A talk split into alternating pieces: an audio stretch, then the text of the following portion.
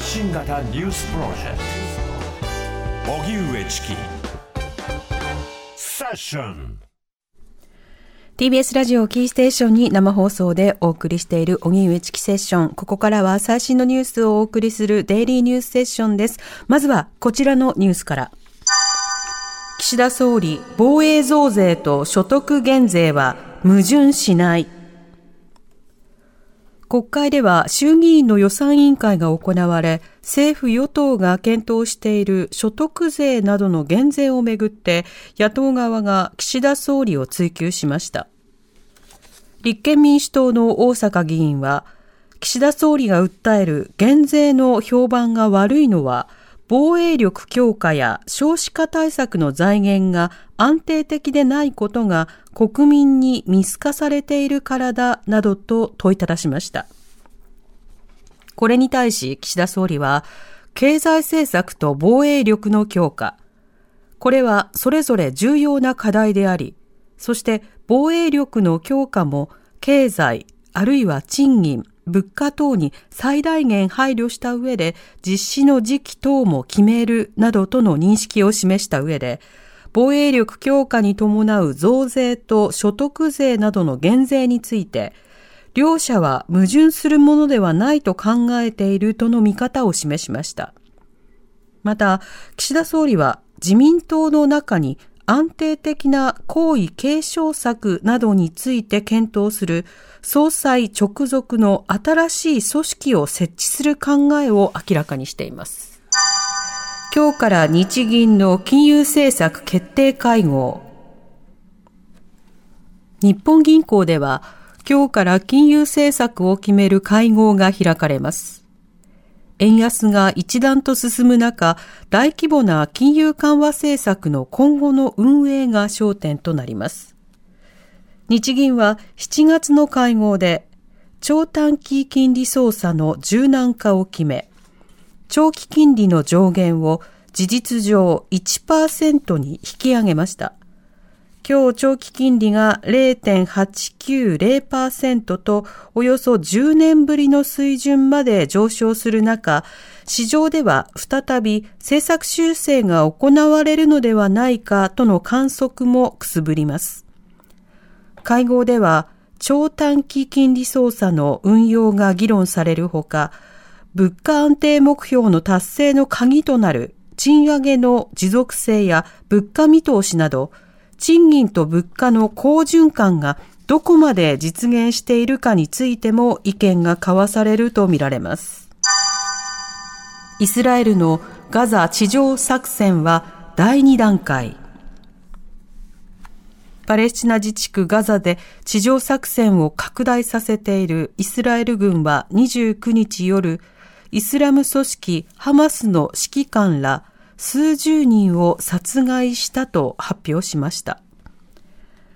イスラエル軍は地上部隊による作戦を拡大していて、ネタニヤフ首相はハマスに対する戦闘が第2段階に入ったと宣言。一方、ハマス側もイスラエル軍の軍用車両を対戦車ミサイルで攻撃したとする映像を公開していて、地上での戦闘は激化しているものとみられます。ガザの保健当局によりますと、戦闘が始まって以降の死者は双方で8000人を超えたということです。一方、アメリカのバイデン大統領はネタニヤフ首相と電話会談し、軍事作戦を支持する考えとともに、民間人を保護する重要性を改めて伝えました。また、バイデン大統領はエジプトのシシ大統領とも電話で会談し、ガザへの人道支援物資の搬入を29日から加速、拡大させることで合意したということです。辺野古大執行訴訟、初弁論で即日決審。